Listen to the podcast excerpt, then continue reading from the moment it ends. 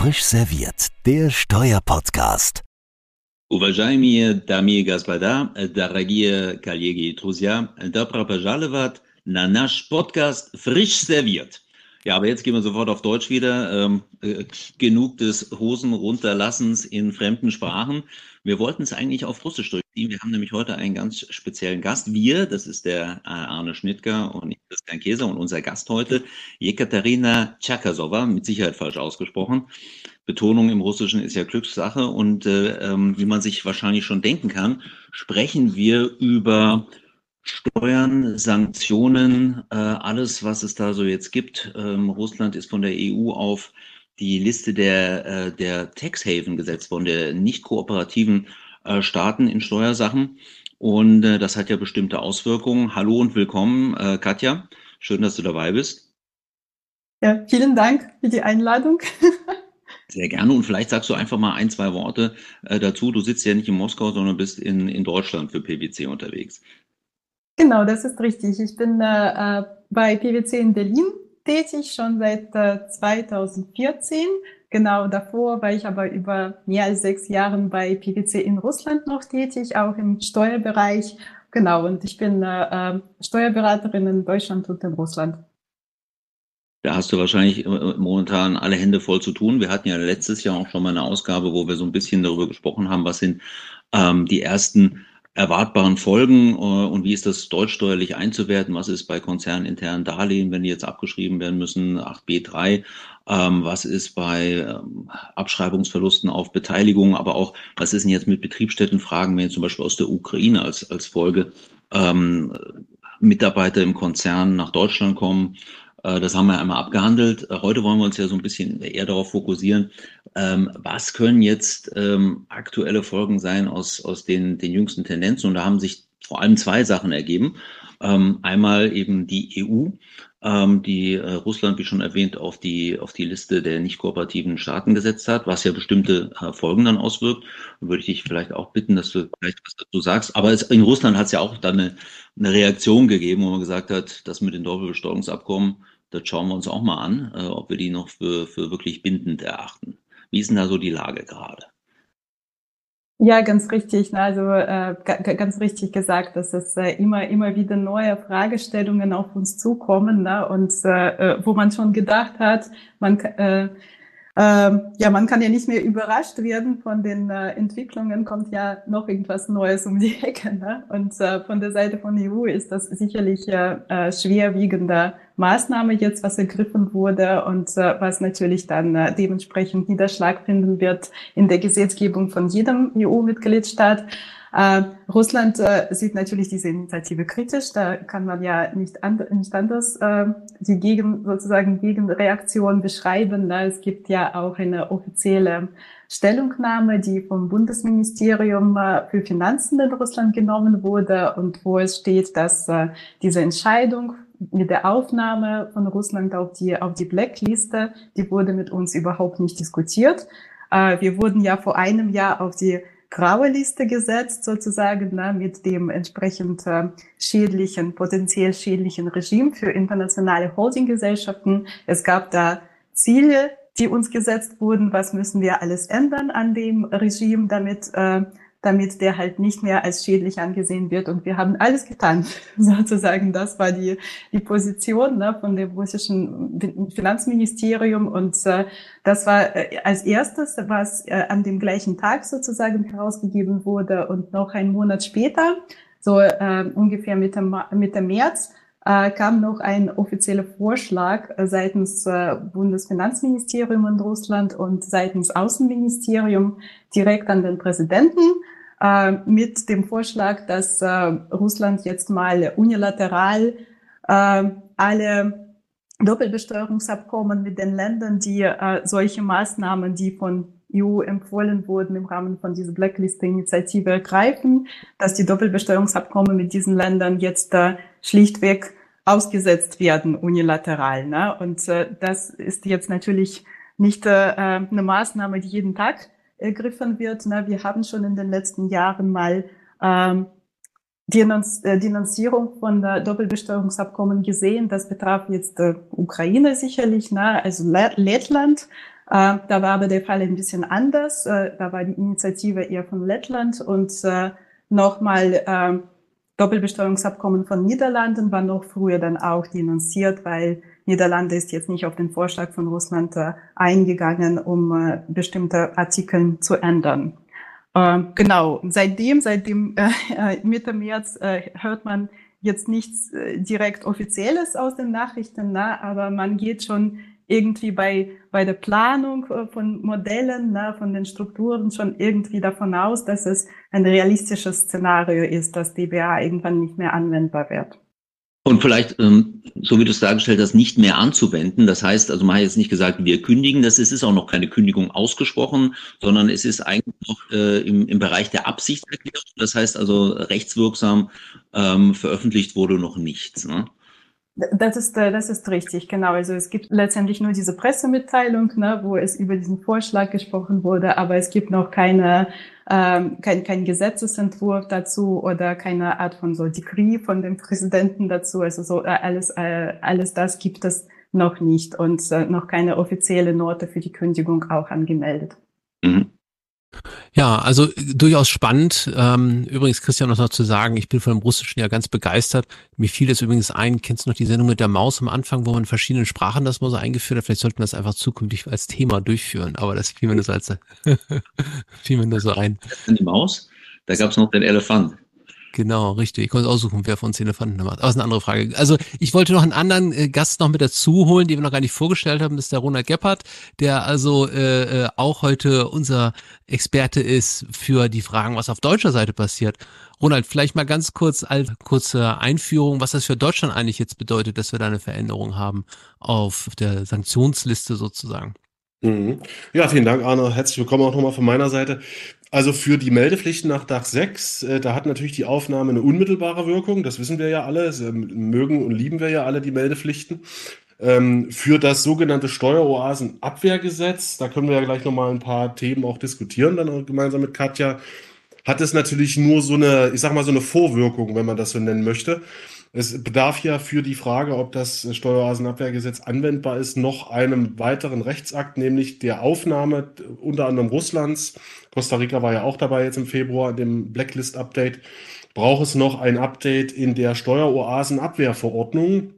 Das wird wahrscheinlich dann gegen Ende des Jahres geschehen, mit der Folge, dass das Gesetz, Steueroasenabwehrgesetz, dann ab dem 01.01.2024 grundsätzlich mal muss man sagen, äh, auf diese, also auf Russland jetzt mal speziell anwendbar sein wird. Das bezieht sich, glaube ich, im Wesentlichen insbesondere auf die Dokumentationspflichten nach zwölf Steueroasenabwehrgesetz. Da muss man nämlich, ähm, um mal Andreas Benecke sozusagen zu klauen, der hat ja mal gesagt, Pillar 2 ist die HZB auf Steroiden im letzten NWB-Podcast.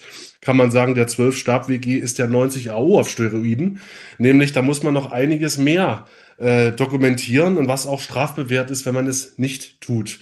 Und dann gibt es noch einige andere Abwehrmaßnahmen, Arne. Betriebsausgabenabzug, das wäre dann erst ab 27 anwendbar, der Paragraph 8. Der Paragraph 9, die verschärfte HZB, also auch auf aktive Einkünfte, wäre dann auch schon ab nächsten Jahr anwendbar, also ab 24. Der 10, das ist die, sagen wir mal, der 49 ESDG auf Steroiden, wenn man so will, also über den 49 hinaus noch einige äh, Quellensteuerpflichten ab, äh, ab nächstem Jahr auch schon. Und dann zu guter Letzt der 11 Stab WG, der sagt, der unter anderem der 8b greift nicht mehr. Das griffe dann erst ab 26. Aber mal so grosso modo, Arne, ich glaube, also für das Stab WG, die Aufmerksamkeit steigt. Ähm, und man muss eben schauen, in welchen Konstellationen welche Vorschrift greift und ab wann sie greift und was da jetzt zu tun ist, ob man dieses Jahr vielleicht noch Dinge vorziehen kann, sozusagen, bevor dann 24 eingeläutet ist, ob man da noch gewisse Dinge tun kann. Angezeigt ist das, glaube ich. Die Frage ist halt, und das können wir nachher mit Katja auch diskutieren, ob das praktisch alles so einfach ist, wie, ich sie, wie sich's anhört. Wir ziehen mal was vor. Rechtlich mag das manchmal in Russland auch schwierig sein. Aber mal so ganz grosso modo, Arne, ich glaube, ähm, ab 1.1.24 muss man mit dem Stab-WG rechnen. Mhm. Jetzt gehen wir gleich mal auch in die einzelnen Maßnahmen rein und auch was man vielleicht planerisch oder wie auch immer sagen, gestalterisch noch vielleicht andenken sollte. Aber Katja, an dich nochmal die Frage. Hast, hast, hast du schon den Eindruck aus deinen Gesprächen, dass da jetzt bestimmte Themengebiete besonders angefragt werden, nachdem man jetzt also jetzt diese Querverbindung haben zum Steueroasenabwehrgesetz oder auch anderen Gesetzen? Was hörst du da momentan in der Praxis insbesondere? Was sind die Themen, die da jetzt die Unternehmen interessieren? Ja, ich würde sagen, als erstes interessieren wahrscheinlich die Maßnahmen, die äh, schon sozusagen als erste in Kraft treten würden. Also das sind die, äh, die, die Ronald ja gerade aufgezählt hat, unter anderem Hinzurechnungsbesteuerung, Quellensteuer, aber auch natürlich äh, DRC6, äh, Meldepflichten. Ne? Also das, äh, wir hatten ja auch ein, eine, eine äh, Veranstaltung gehabt zu diesem Thema in einem anderen Format ne, von PwC und da hatten wir die meisten Fragen, die wir bekommen haben, waren zu der C6, ne? Und äh, nämlich auch zu der Frage, wenn ich jetzt schon äh, über 30 Jahre oder wie auch immer fünf Jahren ein, ein Vertrag bestehend habe mit einem russischen Geschäftspartner, mit meiner verbundenen äh, Tochtergesellschaft zum Beispiel, äh, muss ich jetzt melden auf einmal, ne? Oder ist das nur meldepflichtig, wenn ich einen neuen Vertrag jetzt abschließe, nachdem äh, Mitte Februar, nachdem Mitte Februar äh, 2023, ne? oder wenn ich irgendwas ändere. Also solche Fragen beschäftigen auf jeden Fall. Ne? Und ähm, äh, mit Quellensteuer muss man natürlich so einen Prozess einleiten. Ne? Und äh, ich glaube, was beschäftigt jetzt äh, die Unternehmen aus äh, meiner Sicht und meiner Erfahrung ist jetzt, äh, was tatsächlich noch äh, darüber hinaus äh, in die erweiterte, äh, in, in den erweiterten Katalog von ähm, inländischen Einkünften so alles reinkommt, ne? weil die Formulierungen in Steueroasenabwehrgesetz, die sind ja durchaus sehr breit gefasst, ne? und von daher braucht man dann schon, würde ich schon an dieser Stelle erwarten, dass da eine ähm, äh, dass da äh, äh, eine Art von äh, weitere Erläuterung kommt oder BMF schreiben, was dann halt mit Beispielfehler vielleicht versorgt wird, dass man sich da am besten orientieren kann. Äh, und natürlich noch die Frage, ich glaube, so Russland ist jetzt äh, Natürlich ist äh, die Entscheidung nachvollziehbar. Ne? Also einmal gibt es auch formale Grund, nämlich dieses schädliche Regime in Russland. Ne?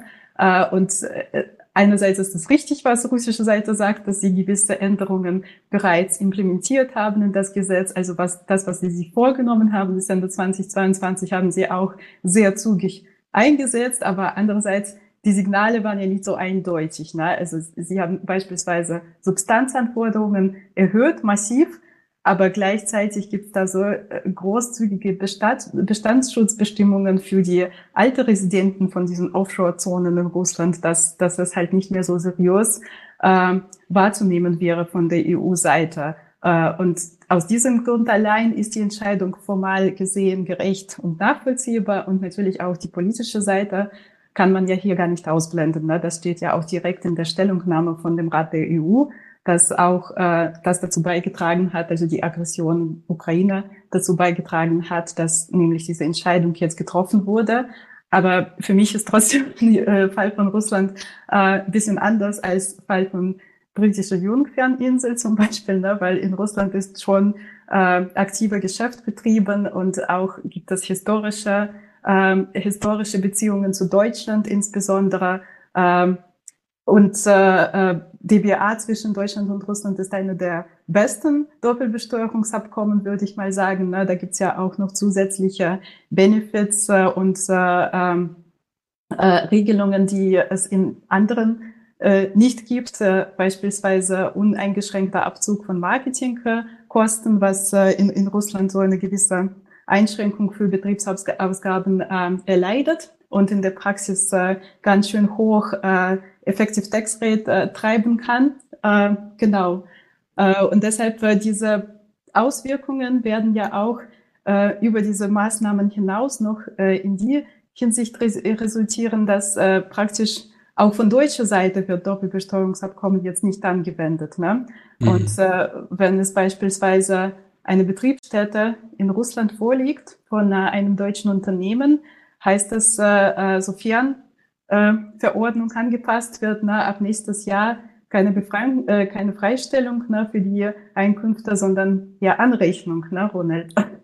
Ja, genau so ist das. Äh, Anna, wolltest du noch was sagen? Oder ich, ich wollte den Ball nur rüberschieben, also, weil du angesprochen warst, ja. Ja, okay, ich, genau, ich, ich, ich nehme ihn gerne auf. Also das ist auch nochmal ganz, ganz interessant, was Katja gerade sagt. Also der 1 Absatz 3 Stab WG, der ist ja ein Treaty Override sozusagen für alles. Ne? Also wir kennen das ja bisher Wir hatten das auch in der Vorbesprechung angesprochen, Christian.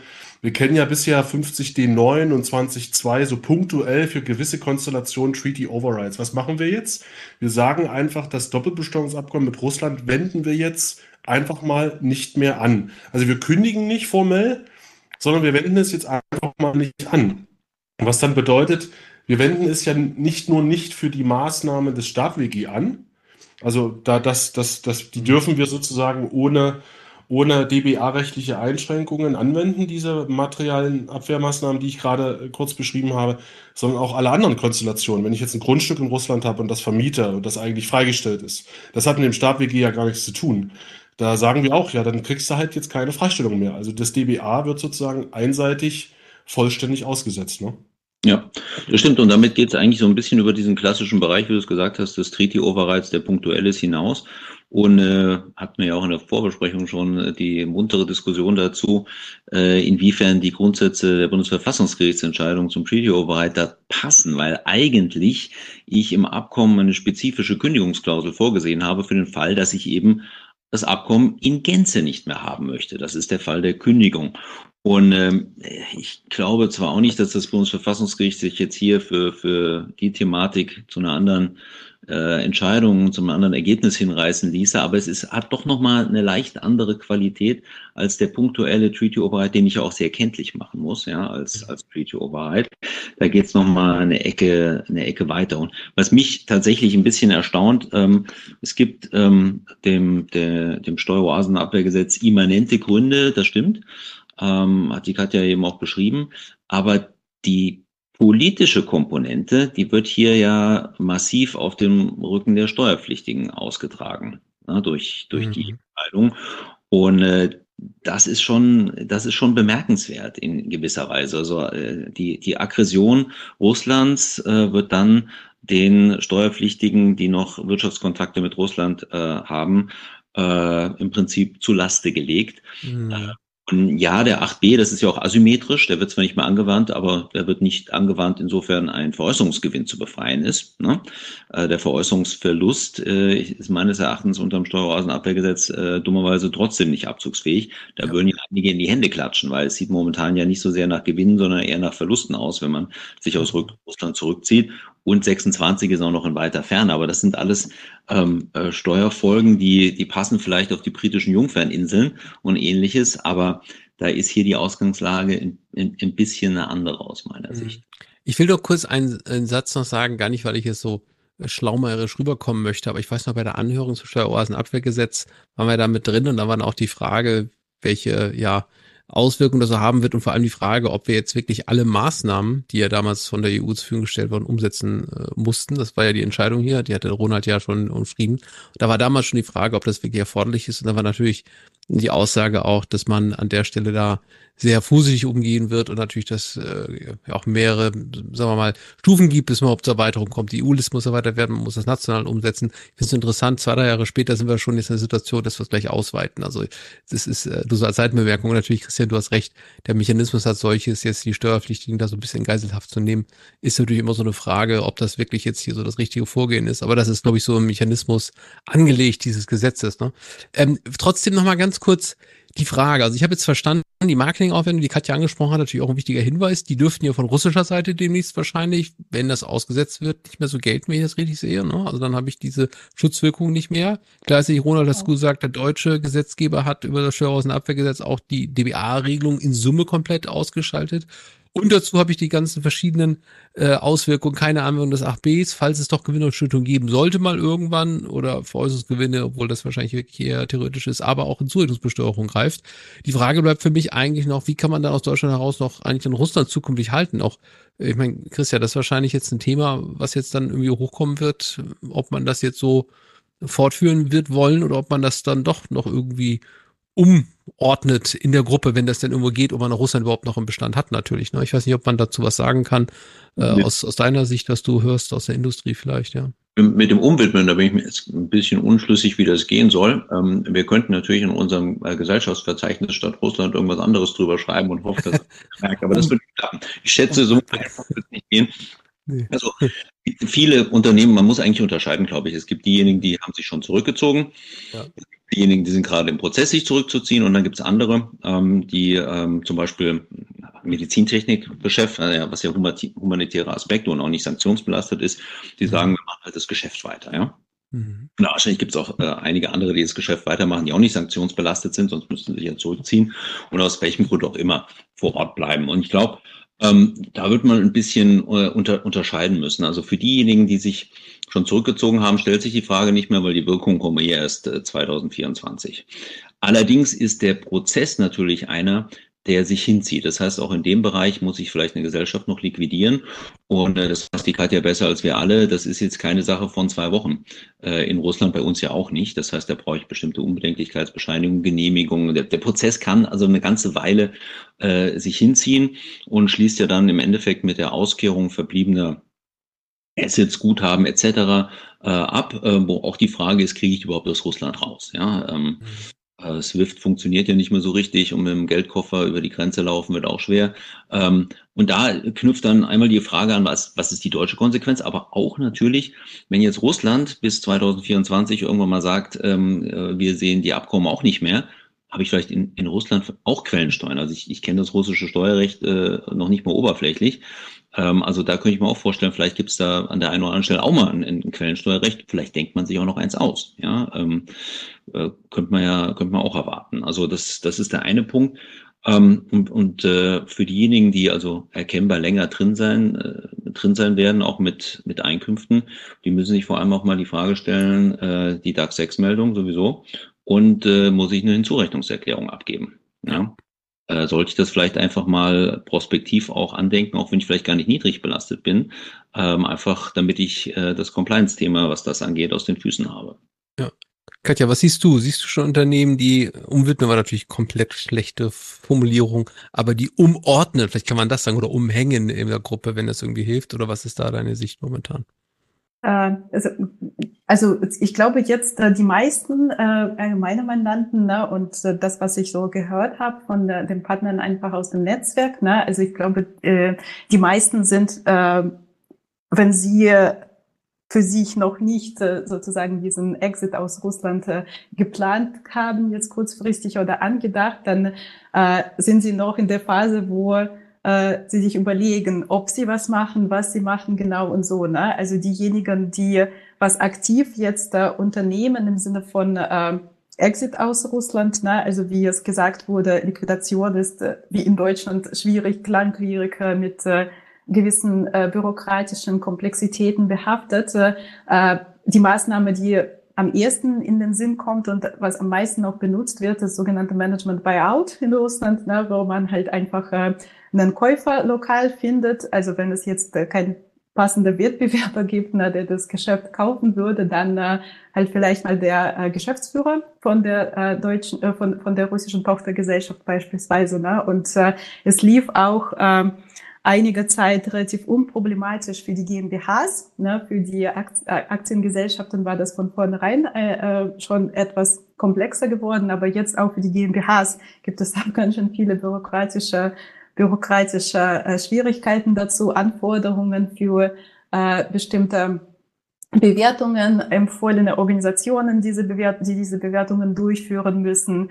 Sogenannte Exit-Besteuerung äh, für solche Fälle wurde jetzt auch äh, auf, eingeführt, ne, dass, dass, es, dass das Ganze jetzt äh, noch möglich ist, sage ich mal, aber schon sehr komplexen Prozess darstellt, für die, der vielleicht für einen oder anderen Mittelständler sich einfach jetzt auch nicht lohnt, ne? also so ein gewisses Projekt auszuholen äh, und noch einen Haufen Geld an, an Berater und alle mögliche dann äh, herauszugeben, um einfach nur äh, diese Beteiligung in Russland loszuwerden. Ne? Also das, das beobachten wir hier. Das ist, äh, das ist jetzt gerade, glaube ich, so eine der Probleme, dass äh, für diejenigen, die wirklich mal weg möchten, dass äh, sie jetzt nicht unter diesen Umständen dann teilweise schaffen. Ne? Und ähm, äh, genau, also ansonsten, äh, es gibt noch Möglichkeiten, äh, die Liquiditäten aus Russland sozusagen zu äh, auszuschütten äh, nach Ausland, in, ins Ausland, nah an die Muttergesellschaft. Es gibt äh,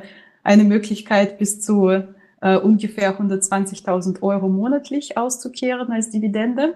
Das geht relativ unproblematisch und ohne zusätzliche Genehmigungsverfahren äh, und ähnliches. Aber wenn es dann um höhere äh, Gewinne geht, na, da gibt es noch ein äh, Sonderverfahren. Äh, das kann auch äh, angeleitet werden und dann könnte man bis zu 50 Prozent der äh, Gewinne ausschütten wenn man eine gewisse Genehmigung dann bekommt von, von, von dieser Regierungskommission, ne, die sich darum kümmert. Ähm, aber das, das ist äh, relativ schwierig und eine der, Voraussetzungen, äh, eine der Voraussetzungen ist schon äh, impliziert, dass äh, auch das Unternehmen oder der Konzern weiterhin in Russland bleiben möchte, ne? weil da werden ja gewisse KPIs gesetzt äh, und die werden dann quartalweise verfolgt ne? und da wird es schon geschaut, dass jetzt kein Rückgang von Mitarbeiteranzahl eingetreten ist, kein Rückgang von Umsatz und so weiter. Ähm, Genau, also zu, zu, zu deinen Fragen jetzt, äh, Christian, da zu den Quellensteuern. Äh, ich glaube, äh, die meisten Fragen, ne, die jetzt äh, Unternehmen betreffen würden in Deutschland, aber auch überall in Europa, ist natürlich Erhöhung der Quellensteuerpflichten für solche Einkünfte wie Dividenden. Ne? Also manche Doppelbesteuerungsabkommen sehen ja fünf Prozent oder andere reduzierte Sätze ähm, vor. Ne? Im Zweifel wird es dann halt 15 Prozent sein, wie es im nationalen Gesetz vorgeschrieben ist. Für die Veräußerungsgewinne ist es jetzt nicht allzu schlimm, würde ich mal sagen. Also die Veräußerungsgewinne unterliegen beschränkter Steuerpflicht in Russland nur, wenn ähm, die jeweiligen Anteile, die veräußert werden, äh, zu mehr als 50 Prozent aus dem Grundvermögen in Russland bestehen, also mittelbar oder unmittelbar. Ähm, und das ist jetzt nicht für jeden der Fall, sage ich mal, ne, obwohl natürlich viele, viele auch davon betroffen sein äh, können, ne, in der Hinsicht äh, auch solche Einkünfte wie Zinseinkünfte oder Royalties, ne, das wird dann dementsprechend alles mit, äh, mit dem russischen mit der russischen Quellensteuer gegebenenfalls besteuert, sofern es halt kein BWA-Schutz besteht. Ähm, genau. Äh, und äh, was die Hinzurechnungsbesteuerung angeht, na, also wenn es dann nochmal ein Fall wäre, na, dass äh, die russische Gesellschaft bleibt bestehen, die generiert ja Gewinne, na, und diese Gewinne werden einmal in Russland mit 20 Prozent äh, Körperschaftssteuer besteuert, aber auch dann weiterhin auf die Ebene von beispielsweise deutscher Muttergesellschaft. Das kann natürlich so passieren. Ähm, es ist nur etwas beruhigend aus der Praxis, ne, dass in Russland trotzdem ganz schön viele Einschränkungen gibt für Betriebsausgabenabzug und deshalb der eigentliche, eigentliche effektive Steuersatz in Russland ist normalerweise viel höher als 20 Prozent. Also das kann durchaus 30, 35 oder auch 40 Prozent sein. Ja, und deshalb äh, vielleicht für manche wird es dann äh, am Ende auch keine praktische Auswirkung haben ne, äh, aus der Sicht der Hinzurechnungsbesteuerung. Ja, also spannend auf jeden Fall. Äh, das werden wir weiter verfolgen. Ich bin auch gespannt, ob wir dieses Steueroasenabwehrgesetz zukünftig nochmal in anderen Gebieten für einsetzbar halten. Ich hoffe es ehrlicherweise politisch natürlich nicht, aber naja, man sieht auf jeden Fall, wie trotzdem also das Steuerrecht hier auch als Sanktionsmittel zunehmend eingesetzt wird und würde denken, wenn ihr nicht noch weitere Punkte habt, würde ich mich bedanken wollen Katja, bei dir zunächst natürlich, dass du hier teilgenommen hast und so fachkundig uns äh, ja, bereitgestanden hast, ausdrucksmäßig bereitgestanden hast. Hoffnung stirbt ja zuletzt. Hoffen wir mal auch, dass sich vielleicht dort wieder am Ende des Tages ähm, doch etwas zum Friedfertigen äh, weiterentwickeln wird. Aber das ist wahrscheinlich nicht im Steuerrecht angelagert, sondern natürlich der gesamtgeopolitischen Lage. Auch danke an Roland nochmal, dass du wie immer uns hier schön durchgeführt hast. Und Christian, äh, wir müssen überlegen, welche Sprache du beim nächsten Mal nutzt für, die, für das Entree. Ähm, ich bin auch gespannt, welche weiteren Sprachen du so ein Pito hast, ja. Solange mich keiner zwingt, Französisch zu sprechen, ähm, werden wir uns bestimmt handelseinigen. Alles klar. Vielen lieben Dank alle zu Hause an den Geräten und ich würde sagen, bis bald wieder. Tschüss. Gut. Ciao zusammen.